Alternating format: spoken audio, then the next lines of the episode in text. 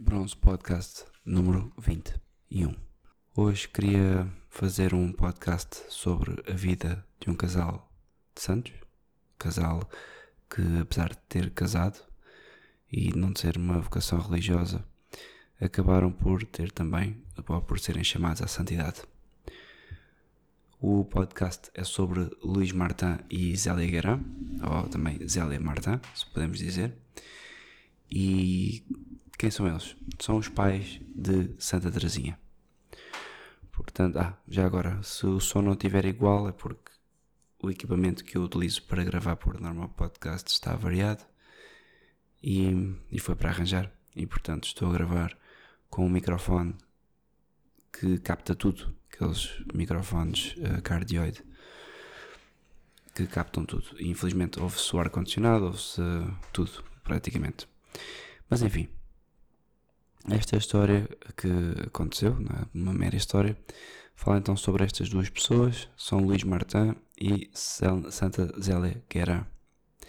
Vou dar uma pequena introdução, eu não vou falar sobre a vida deles, nem o podcast é sobre a vida deles um, bibliograficamente, nem também historicamente. Ou seja, não vou falar do que é que eles escreveram, das cartas todas que eles escreveram. Há imensas cartas que podemos ler sobre eles e correspondência trocada entre eles e entre eles e outras pessoas.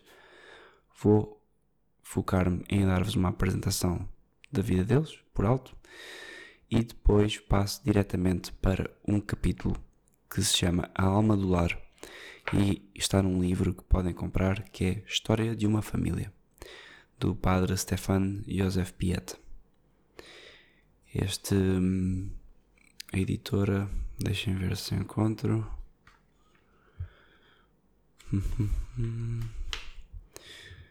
A editora é a Livraria de AI Braga, portanto procurem, o livro vale bem a pena e conta-nos a vida de, destes anos, não só uh, historicamente, mas também a vida deles em casa e que foi possível descobrir através de cartas que eles trocavam ou testemunhos de pessoas que acabaram por contar depois.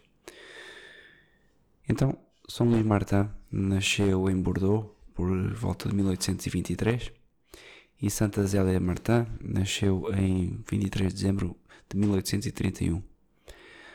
E, e portanto, eles é engraçado que pronto, eles têm quase a mesma, a mesma diferença de idades que eu e minha esposa. Eles tinham 9 anos de diferença, eu tenho 10 e portanto mostra que é uma virtude casar com mulheres mais novas.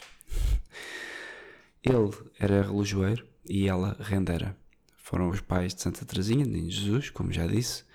Eram filhos de militares e também foram educados num ambiente bastante austero educados por irmãos e irmãs e depois passaram também algum tempo a ajudar os pais nas lojas das famílias.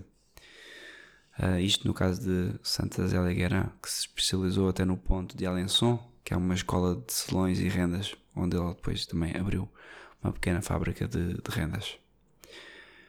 Ambos, engraçado que ambos tentaram inicialmente ir para a vida religiosa. Ele não é aceito na Ordem dos Agostinianos e por não saber latim, e pronto, e, e acaba por falhar esse seu caminho. E durante três anos vive em Paris para aperfeiçoar o ofício de relojoeiro, que eu, se querem que eu vos diga, é uma coisa que eu admiro imenso e acho que, acho que hoje fazem bastante falta os relojoeiros. Alguns que são lindíssimos, podem procurar nas redes sociais. Há fotografias de pessoas que têm trabalhos ótimos. Depois, claro, vendem bastante caro, não é? São trabalhos únicos e acho que é uma profissão muito, muito, muito, muito rica e neste caso ela uh, já vendia, como vos disse, rendas para a alta sociedade parisiense. Conheceram-se depois e poucos meses depois do noivado casaram-se então na igreja de Notre-Dame de Alençon.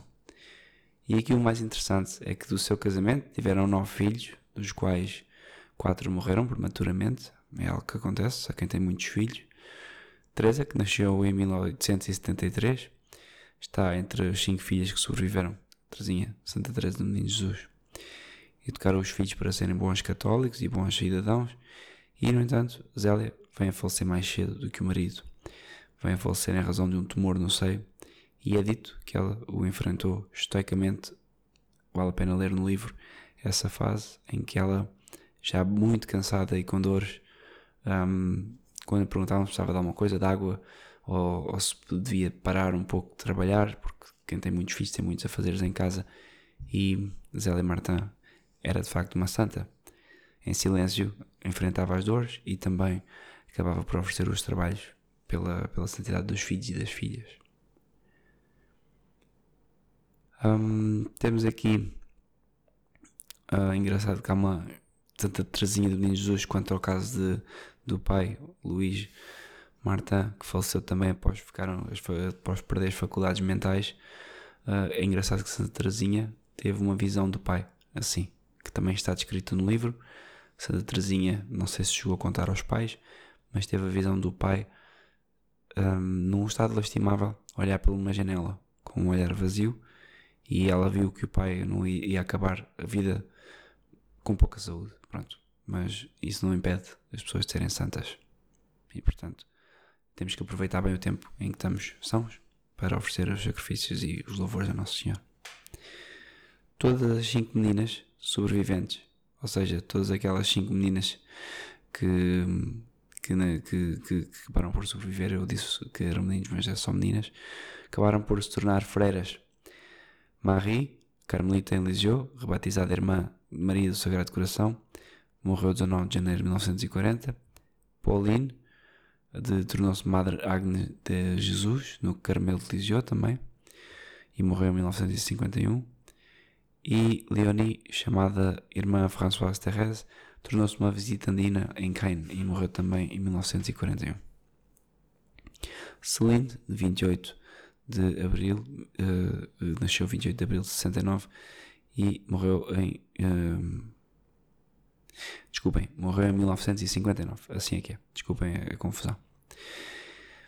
O casal foi beatificado pela Igreja Católica em 2008, numa cerimónia realizada na Basílica de Lisieux, e não deixa de ser algo que me leva, quando faço este podcast, a ressalvar que este casal foi beatificado e depois que foi canonizado já pelo novo processo de João Paulo II, que é um processo que, como sabemos, canoniza praticamente toda a gente.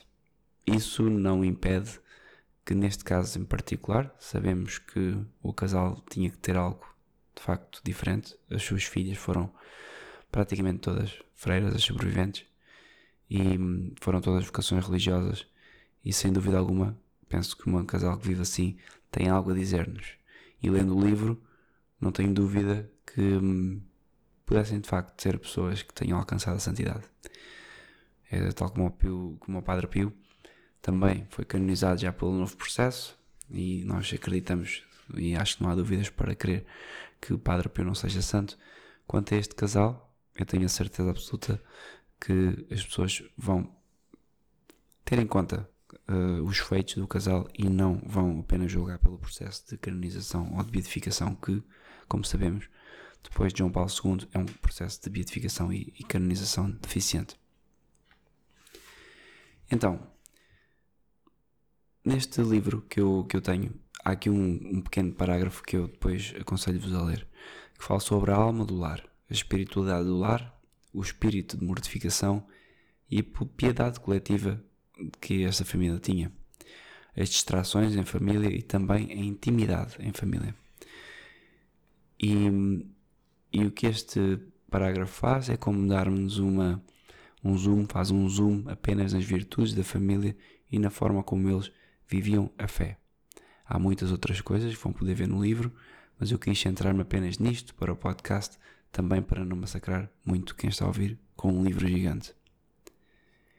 Então, pela origem, pela educação e pela situação de fortuna que eles tinham, que a família tinha, que se convencionou, neste caso, chamá-los de burgueses, porque podemos dizer que pertenciam à burguesia, não a alta burguesia que fornece ao capitalismo os seus chefes, que ocupa as alturas nas carreiras liberais e nos postos de comando, e dirige os serviços do Estado, mas a pequena burguesia, que constitui o coração da classe média, por sua vez consideradas como o centro de estabilidade da nação a reserva das suas virtudes profundas e também o sólido alicerce em que se pode sustentar uma nação, que é a família.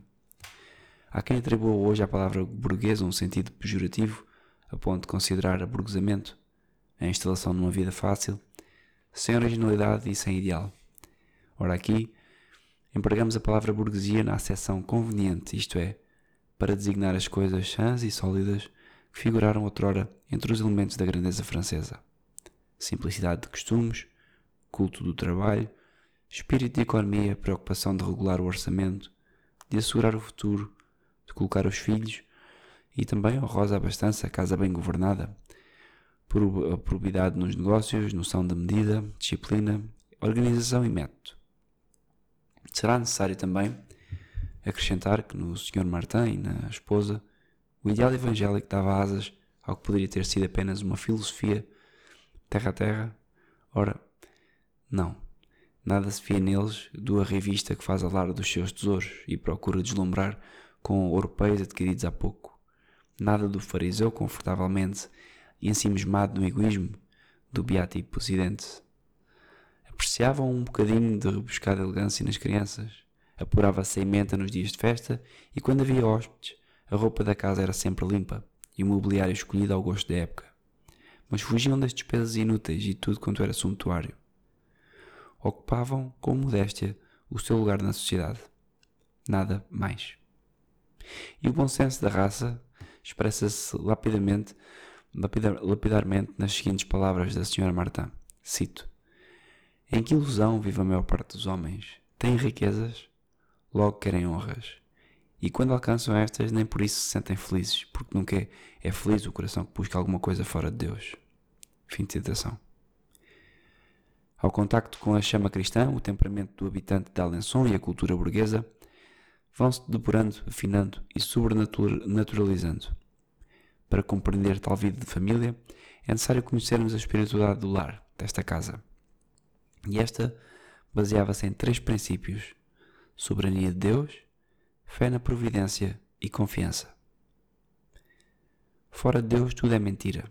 Dispensar a Deus na vida é loucura, tudo depois deve ser organizado sob espécies eternas em função da eternidade.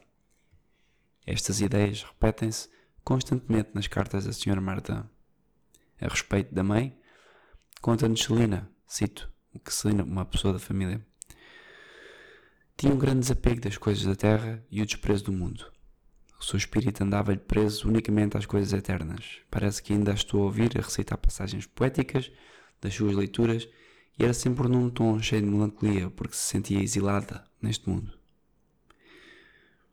Fim de citação.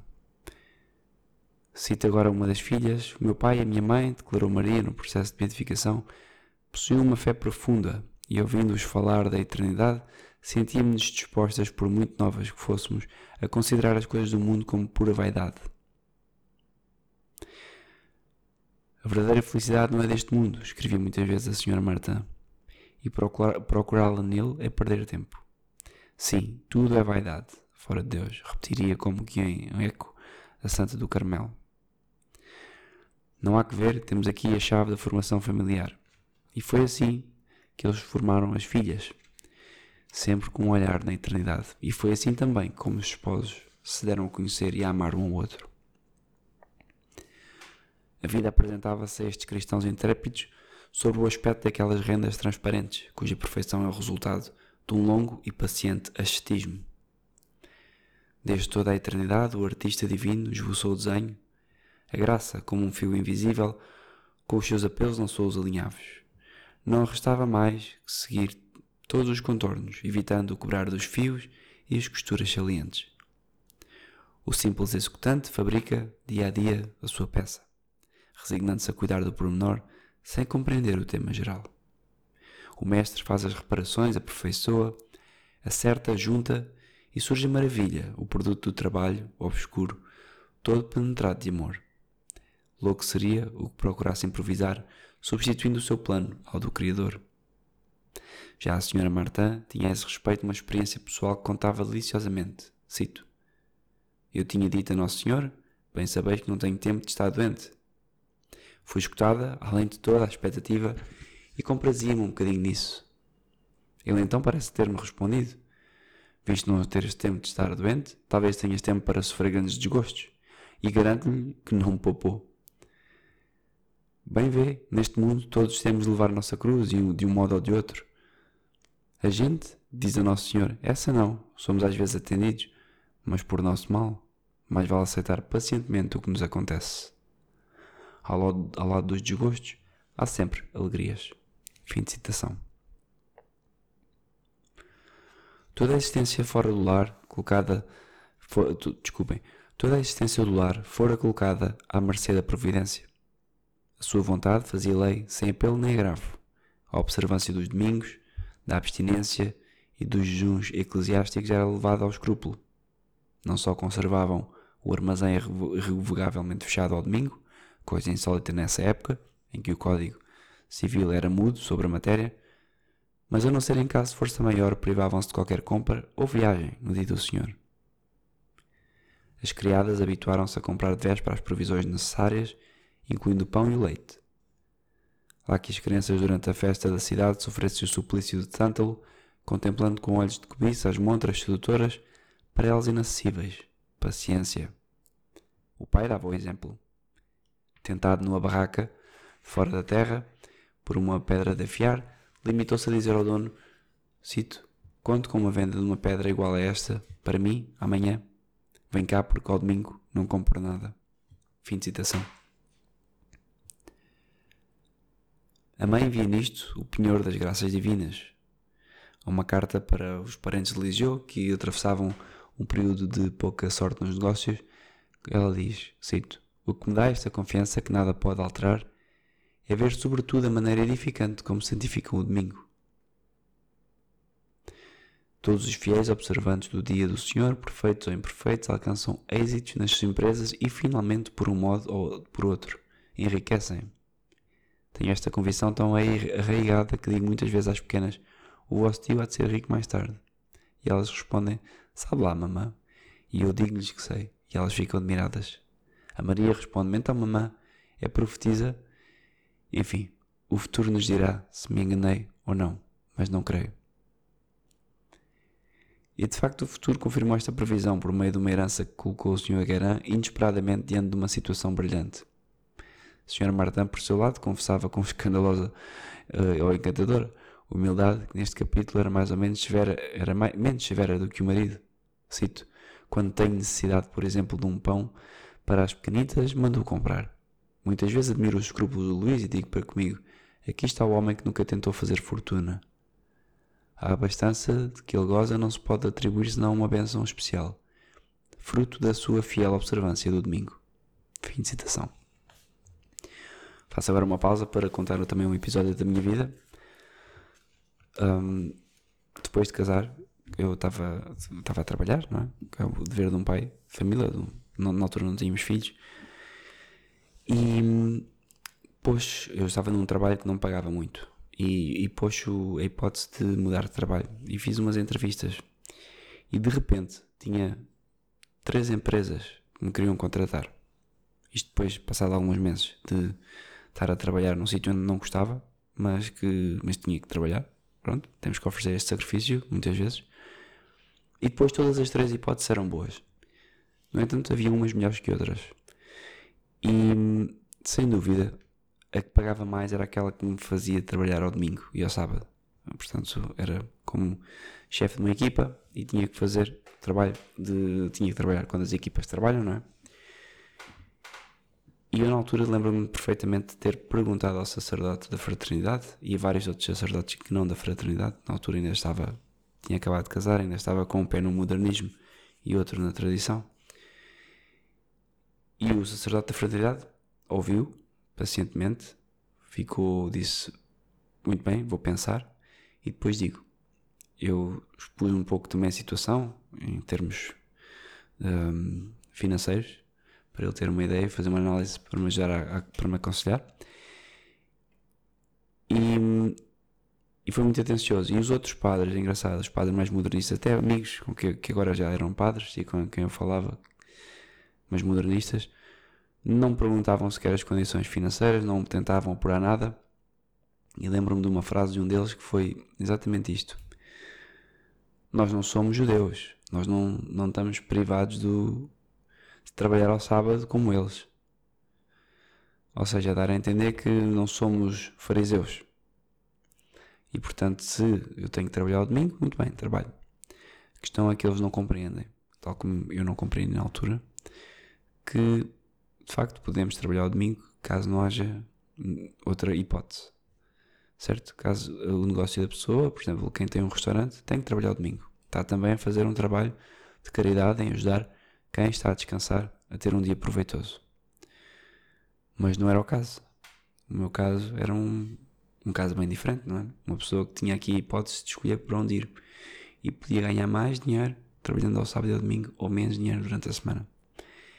E por incrível que pareça, optei depois, o sacerdote da fraternidade acabou por me dizer: Diogo, olhando para o valor, para as diferenças, para tudo, o essencial é que se cultive uma vida familiar ao fim de semana. E, portanto, não tens filhos agora, mas já has ter, e será fundamental estar com os filhos em casa. E eu, ok, faz-me sentido. Estava a achar, achar estranha a conversa do. Acho que nós, católicos em Portugal e no mundo, um, temos, muito, temos muito pouca consideração por isso. Ou seja, não pensamos muito no mandamento de observar o domingo. E, e fui trabalhar num trabalho que me pagava menos. E é engraçado que esse trabalho depois acabou por pagar bem melhor do que estava à espera, por me dar regalias bem melhores, ao fim de um, dois meses logo, depois de começar a trabalhar, do que, daquelas que eu estava à espera, e por me dar uma preparação bem melhor e bem mais sólida para um outro trabalho que eu viria a ter depois, já depois de ser pai do, do meu primeiro filho, um, e que me permitiu ganhar ainda mais e também evitar os fins de semana. E se eu tivesse entrado no outro trabalho onde eu trabalhei, trabalharia ao fim de semana, era evidente que eu dificilmente sairia desse tipo de trabalhos. Porque, porque, porque são, são empresas diferentes, eram tipos de trabalho diferentes. E eu, quando li isto, que o casal era a Marta, desculpem, um, tinha esta devoção ao domingo, fiquei, fiquei impressionado porque de facto é, é importante. E devemos de facto não trabalhar ao fim de semana. Faz, temos que fazer um esforço. Deus, uh, não há ninguém mais misericordioso e caridoso que Deus. Se nós dermos a Deus, Deus dá de volta.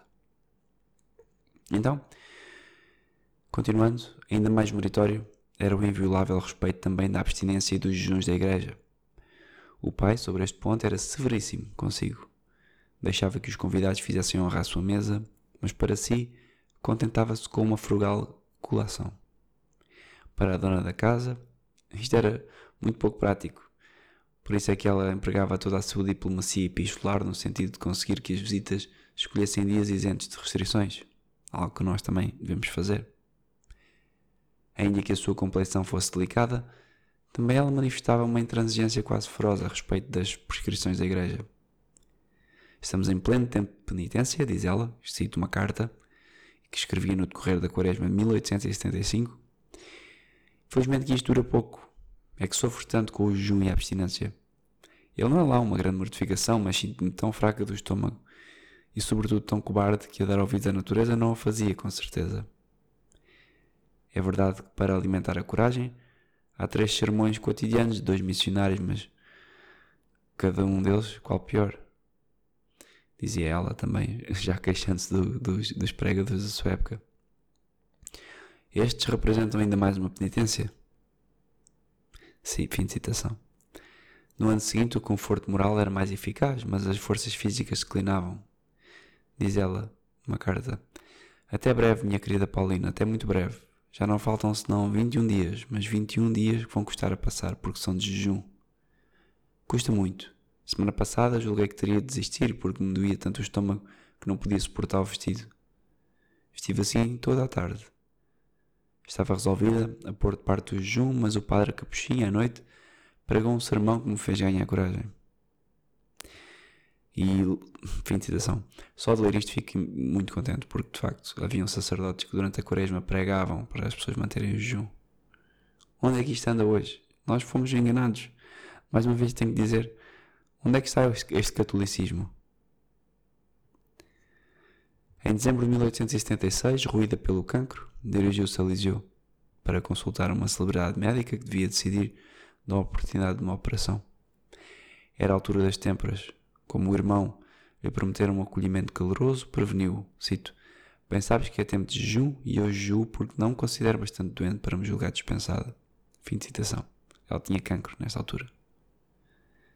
Chegava até durante a quaresma a impor restrições à sua correspondência, género de privação que lhe era infinitamente mais sensível. Rigorismo, dirão alguns, mas não seremos antes, nós, que somos laxistas ou relaxados.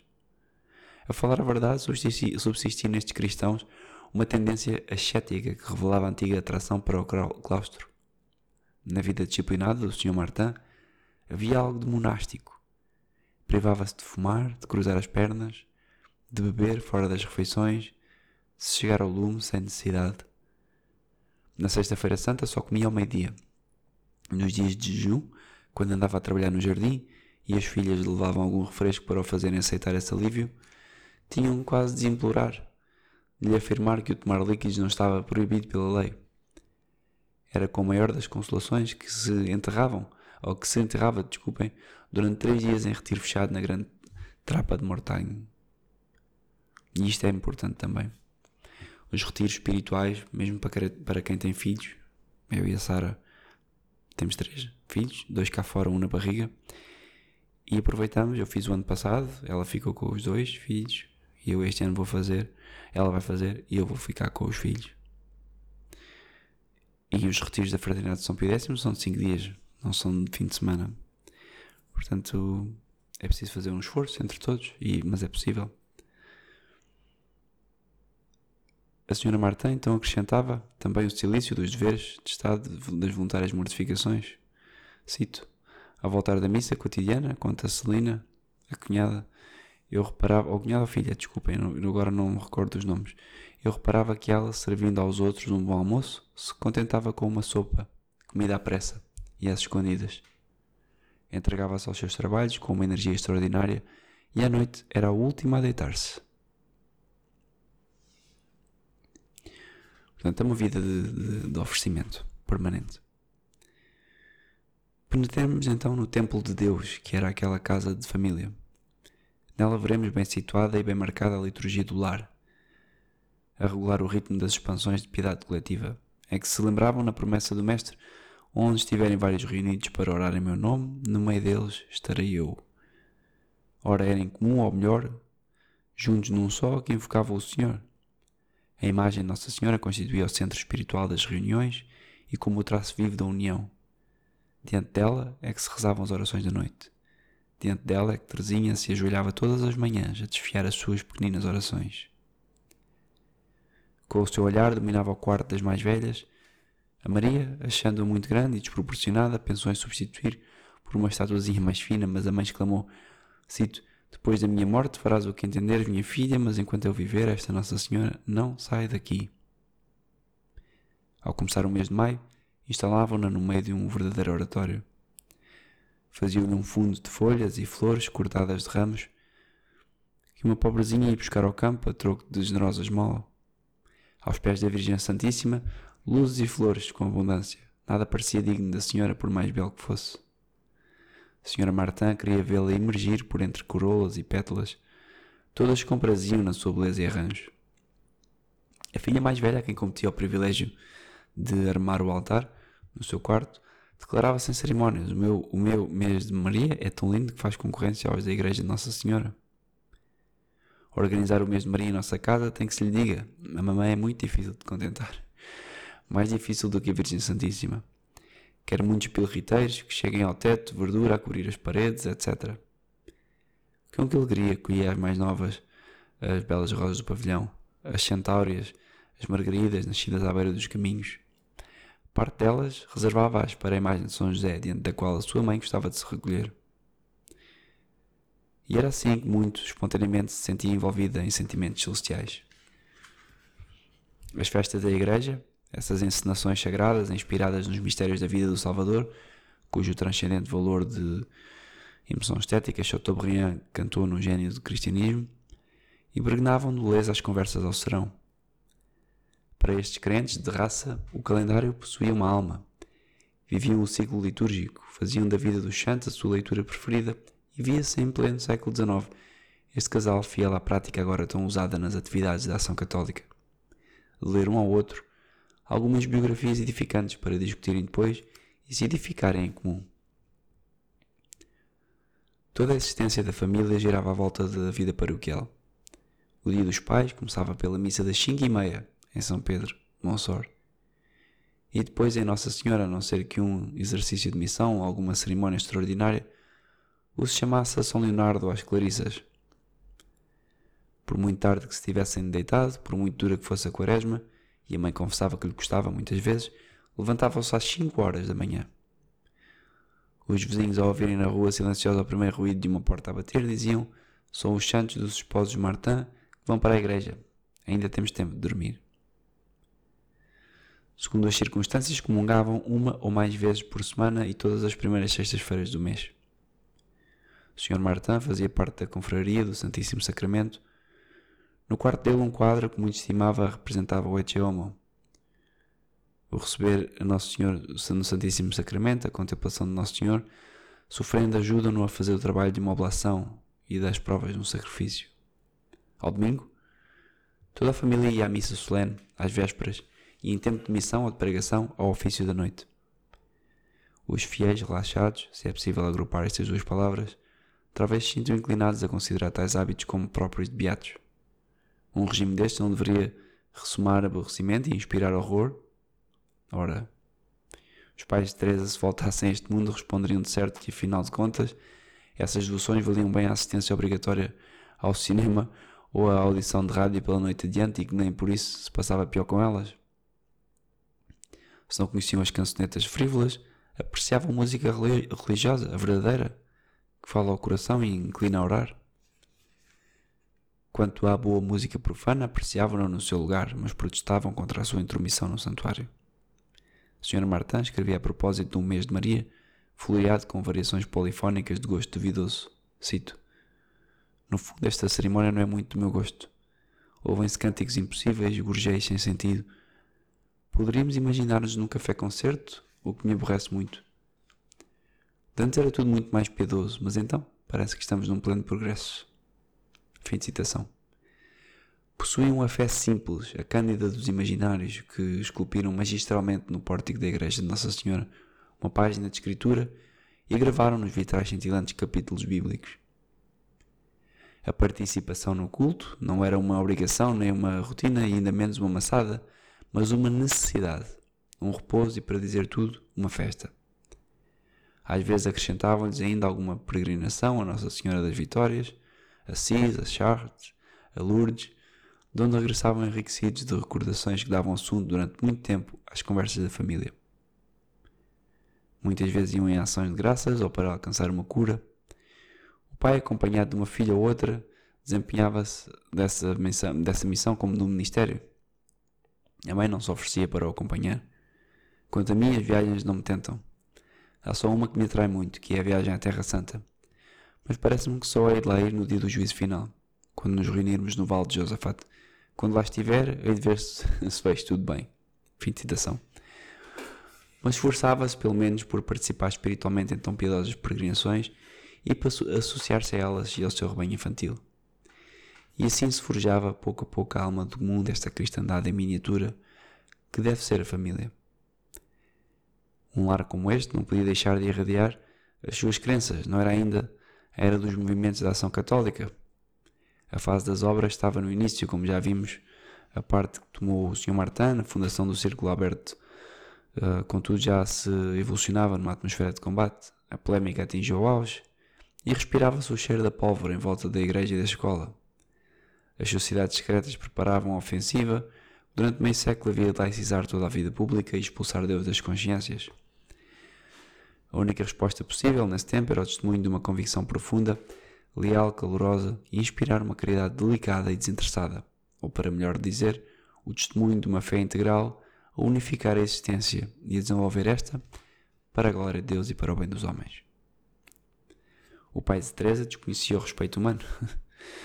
Geralmente isto é próprio dos santos.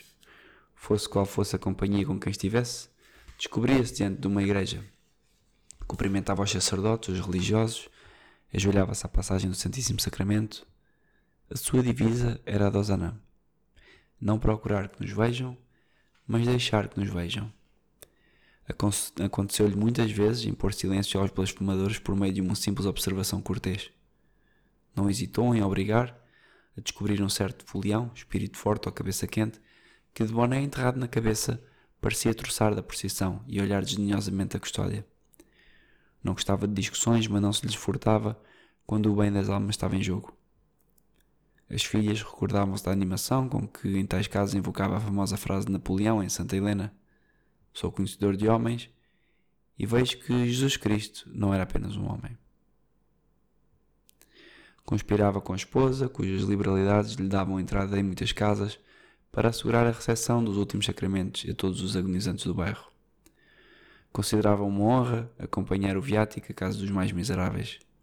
A senhora Martin descreve uma cena ocorrida em casa de certa vizinha, indiferente, junto da qual conseguirá, à custa da bondade, levar o padre. Cito.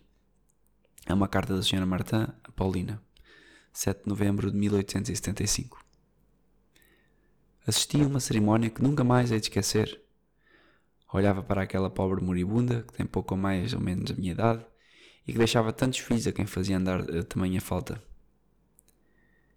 Encontravam-se todos à volta dela, lavados em lágrimas, só se ouviam soluços. Recebeu a extrema unção. Está a suportar dores terríveis e espera-se a cada instante vê-la acabar. Há 15 dias que não se deita, passando as noites a pé, por não poder suportar a cama, nem mais do que uns minutos. Os dois filhos mais novos, a Elisa e o Jorge, estão cá em casa. Passam aqui a tarde a brincar tranquilamente. Meu Deus, muito triste é uma casa sem religião. Como morte há de figurar-se medonha, no quarto da doente não se viu uma única imagem religiosa onde os olhos pudessem descansar.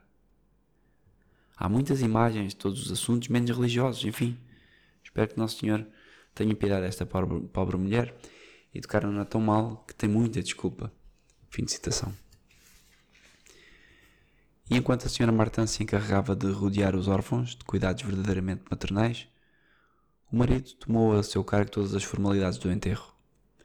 Quando um pecador obstinado se mostrava refractário a todas as sugestões, a família apaixonava-se pela difícil conquista.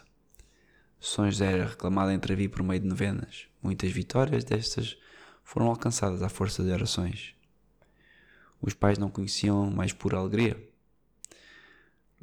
Os pais não conheciam mais pura alegria do que esta. Persistiam mesmo em aplicar sufrágios pelos ímpios cuja impenitência final lhes tinha desiludido as esperanças.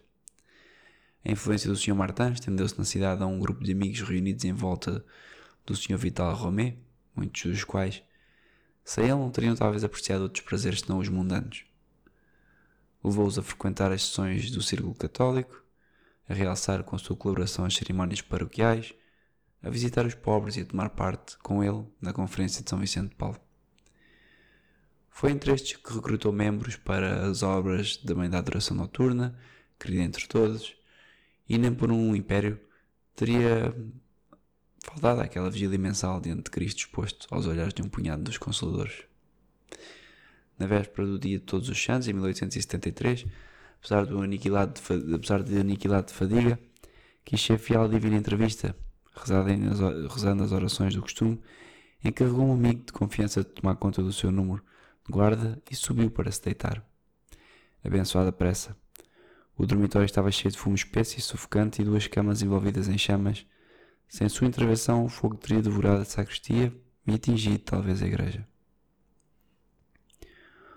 O que o Sr. Marta mais apreciava na hora santa era a ação de graças onde se expandia a sua sede de louvor a Deus. Em tudo via a mão da providência. Ante as maravilhas do Criador, sua alma cantava, admirava, extasiava-se. O seu desejo seria fazer participar toda a terra no seu cântico de louvor. Era por isso que ele tanto desejava ter um filho missionário. Consolava-se desse sonho desfeito, reservando todos os anos uma bela esmola para a propagação da fé. O argumento principal do apostolado é o, encanto, é o encanto contagioso da caridade, o vede, como eles chamam, que desde os primitivos tempos da Igreja, no seio do mundo, idólatra ou neopagão, subjugou sempre os corações retos. E portanto é isto. Temos aqui um pai que fazia vigílias noturnas, trabalhava e fazia vigílias noturnas. também havia de descansar, certamente, nos seus tempos, durante o mês. E isto é uma coisa que eu recordo a todos os que ouvem este podcast. Um, eu não, nem sempre fiz isso. Comecei agora e espero manter, mas é uma, é uma, é uma devoção muito exigente, por um lado. A devoção das primeiras sextas-feiras, com a Hora Santa, aqui na Fraternidade, em Portugal, estamos a fazer uma vigília noturna sempre. E eu sou das piores pessoas para passar em vigília e quem já a fez comigo sabe que não aguento muito tempo. Mas passar umas horas, uns minutos com Jesus, sacramentado, fazendo-lhe companhia e rezando com ele, cantando, não há devoção mais bela. E sem dúvida que é algo que todos podíamos fazer. A hora santa, peçam aos vossos sacerdotes nas vossas paróquias. Senhor Padre, faça a hora santa, olha aqui, primeira sexta-feira do mês. E o sacerdote, o que é isso, primeira sexta-feira do mês? Está aqui, devoção ao Sagrado Coração. E vale a pena. Os frutos manifestam-se depois, mais tarde. Frutos de santidade, frutos também naquilo que vocês peçam ao Nosso Senhor.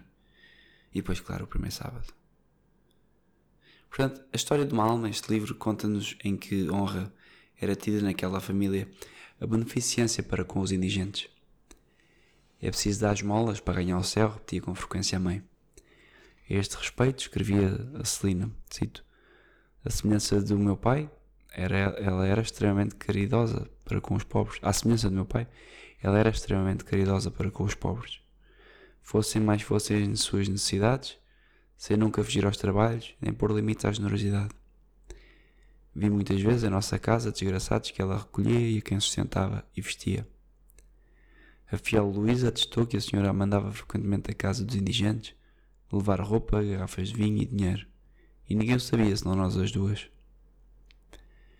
Por ocasião das inundações de Liseu, mandaram urgentemente uma boa soma para socorrer os sinistrados. Não se contentava com gestos puramente financeiros, à razão de uma certa porcentagem sobre o orçamento familiar e destinada às obras de beneficência. Pagavam do seu esforço e por vezes com sacrifícios da sua pessoa. Da sua pessoa.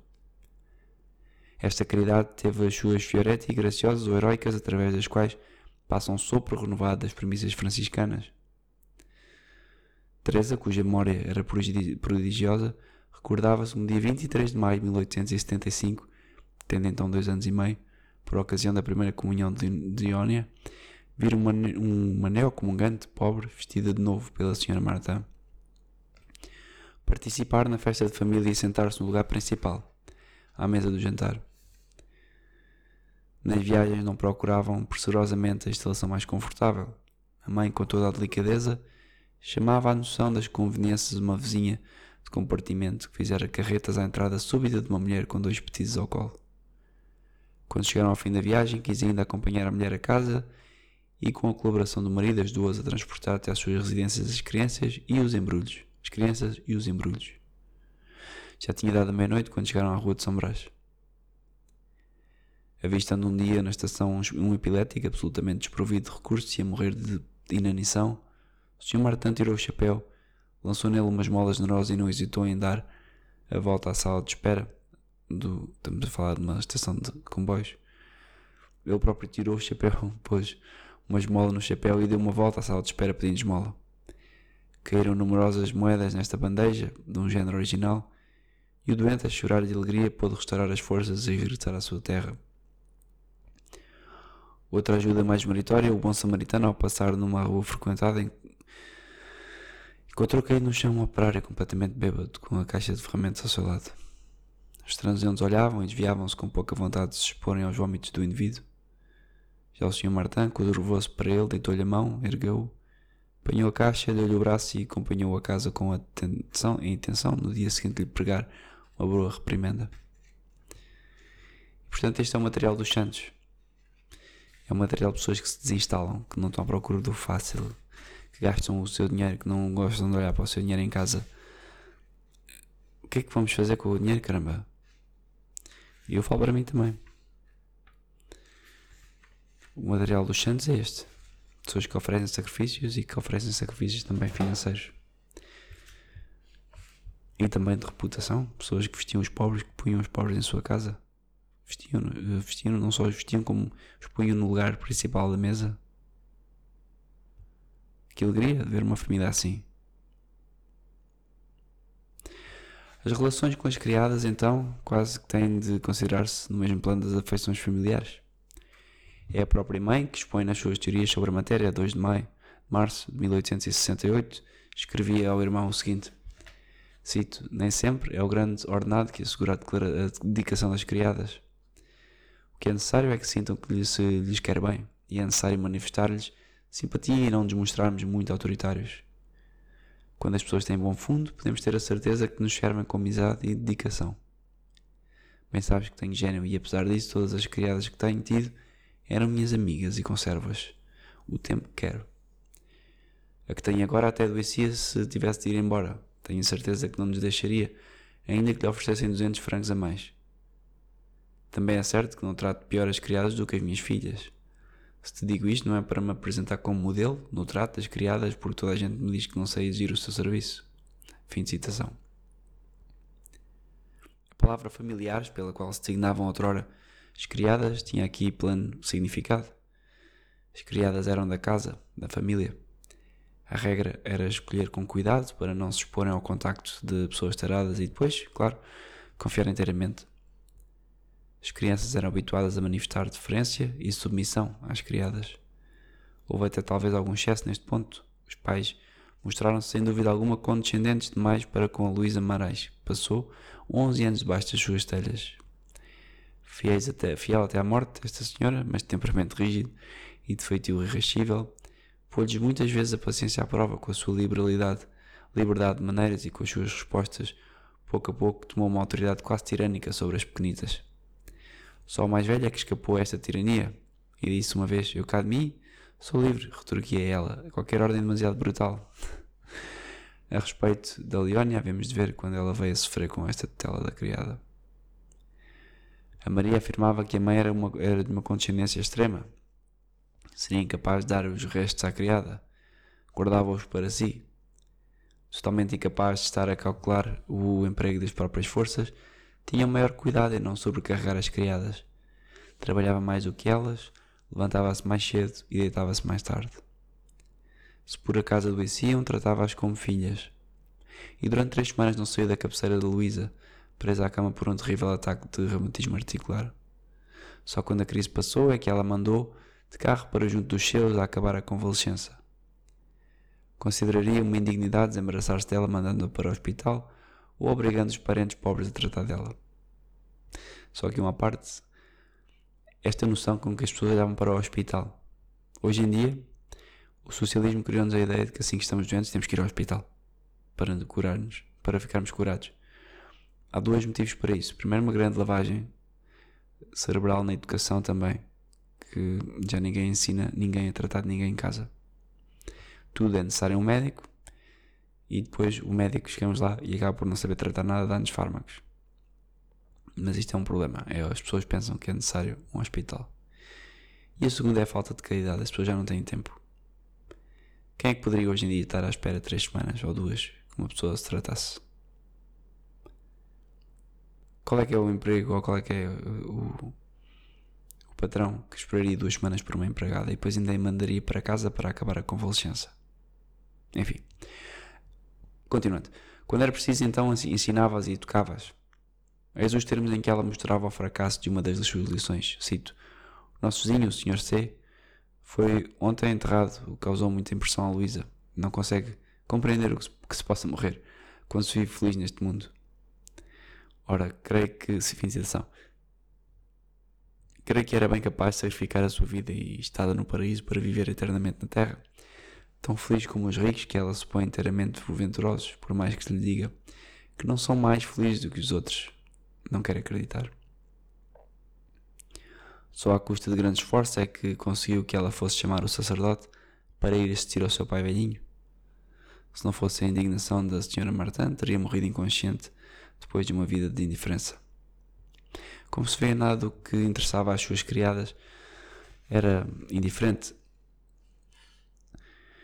esta mulher admirável. E era, sem dúvida, uma mulher admirável. Naquela casa, a criada não se considerava como uma mercenária nem como uma estranha, e a própria Luísa Marré e a Virginia Cousin, que a serviu como criada durante três anos e depois de casada como rendilheira, choraram sua morte e deram testemunho da sua grande bondade e da sua compreensão de justiça social. A verdadeira justiça social. Foi de facto na esmola dos pais que Teresinha aprendeu a compadecer-se dos sofrimentos dos humildes e a enternecer-se perante as suas desventuras e a apreciar a sua iminente dignidade de filhos de Deus. Portanto, o que é que nós vemos aqui? Vemos caridade com os filhos, e exigência, claro, caridade com os criados, caridade com a família, com os estranhos. E portanto, a chave também do enigma desta família, do enigma belo que é esta família, era de que também se amavam cristamente. A caridade era a alma do lar. Não há dúvida nenhuma, este lar não, não dá matéria para as peripécias tempestuosas de um drama passional. Esta clara limpidez de fonte será motivo de decepção para os céticos e golosos daqueles romances eróticos que contaminam a sociedade. Fará encolher os ombros aos que já não acreditam no amor, tanto que o viram profanado.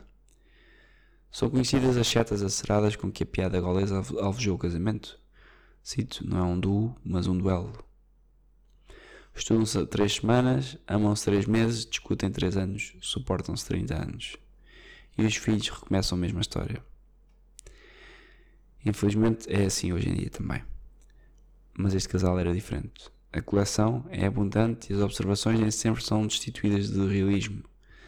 Sinais de uma época decadente, sem dúvida, as pessoas sérias que querem que a sua pátria viva, em vez de se rirem destas coisas sagradas, irão receber lições do lar da Rua de São Brás.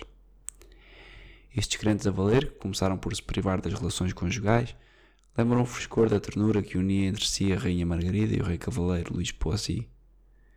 Entre os dois consortes havia um laço substancial: Jesus Cristo. As mãos deles, as mãos deles não se estreitavam senão unidas às suas. Sabiam que o sacramento do matrimónio é um sacramento de vivos, de que eles mesmos eram os ministros, um sacramento permanente que lhes vivificaria com a sua graça todo o decurso da sua existência. A comunidade assim fundada encontra-se espiritualizada na sua essência e assume uma modalidade quase sacerdotal. A santidade, longe de esterilizar o amor, cria-o constantemente, produz uma obra-prima de compreensão mútua, de dedicação desinteressada, de dom total no esquecimento próprio. A vida em comum de ambos não era a exploração egoísta do matrimónio, coisa que lhes causava horror instintivo, nem uma invasão mística para fora do matrimónio, tentação súbtil a que iam cedendo, mas sim uma ascensão coletiva no matrimónio e pelo matrimónio. E assim realizaram plenamente o plano do Criador. O amor que estes cristãos dedicavam ao outro não era subtilidade, subtilizado, sublimado, refinado, a ponto de parecer desencarnado. Seu amor aliava a roubos de noivos a todas as delicadezas da caridade, às sobrenaturais confidências da amizade. A esposa admirava o esposo. Depois de quatro anos de vida comum, escrevia ela, referente-se a ele, cito, Continuo a ser muito feliz com ele, torna-me a vida muito agradável. Meu marido é um santo e que todas as mulheres tenham como ele os votos que eu faço neste ano novo. Fim de citação. As suas ausências forçadas faziam-na sofrer e consolava-se, pondo os negócios em ordem e contando-lhe por miúdos os assuntos domésticos. Ao pensar no regresso dele, ficava tão contente que confessava nem poder trabalhar. Quando ele não a acompanhava até às viagens a Lisboa, perdia um parte do seu encanto, como prova uma carta que eu poderia ler agora, mas já vai avançado. Peço que compre o livro há bastante correspondência entre os dois esposos. Mas ao fim e ao cabo, um amor destes não sabia o que eram as inquietações e susceptibilidades. Não era desconfiado nesse momento, era uma força tranquila feita de confiança e de certeza. O marido deixava à mulher o Ministério do Interior, quer dizer, liberdade total no governo da casa e na direção das coisas domésticas. O seu incontestável senso prático não era orientado para esse lado. Entrega a si próprio, indiferente ao conforto, nem se, nem se preocuparia consigo e viveria de um bocado de pão e de carnes frias. A esposa provia tudo amorosamente. Nunca houve entre eles a menor nuvem, tão perfeita era a unidade de vistas. O Sr. Martin exercia a autoridade à maneira de um patriarca cujo carácter só por si impunha respeito e submissão. Apenas num ponto a repugnância de se separar dos seus é que a mãe tinha de proceder com diplomacias para levar a decisões que ela considerava sensatas. Uma permanência, por exemplo, das pequenitas em casa do tio, um retiro fechado na visitação de Mans, uma psicologia penetrante dava-lhe tal intuição que o levava sem choques a concordar com as suas opiniões. E isto é uma coisa que as mulheres fazem. E bem, com certeza foi a ocasião de uma discussão deste género, um pouco acalorada, que de costume que a Paulinha, então de 7 anos, fez esta observação ingênua à mãe. Mamã, é isto que se chama um casal mal-vindo? Os felizes pais riam durante muito tempo por causa da pergunta. Não temos remédios de não ter cuidado, meu bom Luís, exclamou a senhora Marta, contando-lhe a confidência. E sim, estes pequenos desaguisados no casamento fazem, fazem parte. Um, são, é parte que as pessoas estão vivas, que também são pessoas que se cansam que, e que muitas vezes se desentendem porque, há, porque a comunicação não passa como deveria passar, ou porque estão a ver as coisas de outras perspectivas e é assim mesmo. Tal não deve ofuscar aquilo que deve ser uma alma uh, de uma casa católica. Eu acabo aqui o podcast. Mais uma vez, falo-vos do livro. Incito, oh, já é tarde, desculpem.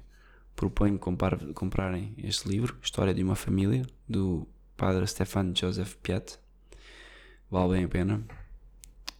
Uh, eu comprei por acaso na Fraternidade de São Pio X, mas há outros sítios, certamente. E podem ver que estes homens, de facto, este homem, este homem, esta mulher, viveram uma vida exemplar. Hum, mesmo independente da questão do, do, da canonização, é uma vida exemplar de um lar católico, verdadeiramente. Eu, depois de ler este livro, e até mesmo agora durante o podcast, já tirei algumas ideias de coisas a fazer aqui em casa. Uh, exemplo, vou ser muito prático: não temos uma imagem de Nossa Senhora. E, e, é importante ter uma imagem de Nossa Senhora. Nós temos uma imagem de Nossa Senhora muito. Também assim, é um perigo ter a imagem de Nossa Senhora grande com filhos. Nós temos uns filhos que parecem uns tanques de combate e, e temos que pensar bem onde a pôr. Mas a verdade é que eu gostava tanto de ter uma imagem de Nossa Senhora de Fátima em casa. E há de acontecer. E não há de faltar muito. E hoje, de facto, ao ler este podcast, uh, algo apareceu aqui e disse: Não, temos que avançar para isto. E outra coisa é a caridade. Às vezes, na procura pela tradição, na procura pela doutrina, por tudo, pela, por ter as devoções que, que sem dúvida devemos ter, um, é uma fase de crescimento, certo? Na vida espiritual e de aprofundamento da vida espiritual. Mas às vezes isso faz com que ponhamos de parte a caridade. Não há tempo para fazer tudo, obviamente é difícil fazer tudo sempre no mesmo, no mesmo ano, no mesmo mês, mas sem dúvida que fica aqui o alerta para a caridade. A caridade deste casal era exemplar. E portanto, obrigado por terem ouvido este podcast. Comentem sobre qualquer falha que eu possa ter dito. Sabem que falar durante uma hora em direto dá asa que a pessoa diga algumas baboseiras. De resto, continuamos juntos em oração. Continuo a exortar-vos para fazerem a primeira sexta-feira do mês, primeiro sábado do mês, rezarem o rosário todos os dias, ou o terço todos os dias, e viver uma vida de santos. Se têm vícios, parem com esses vícios, escolham o céu. Deus os abençoe e continuamos a rezar uns pelos outros.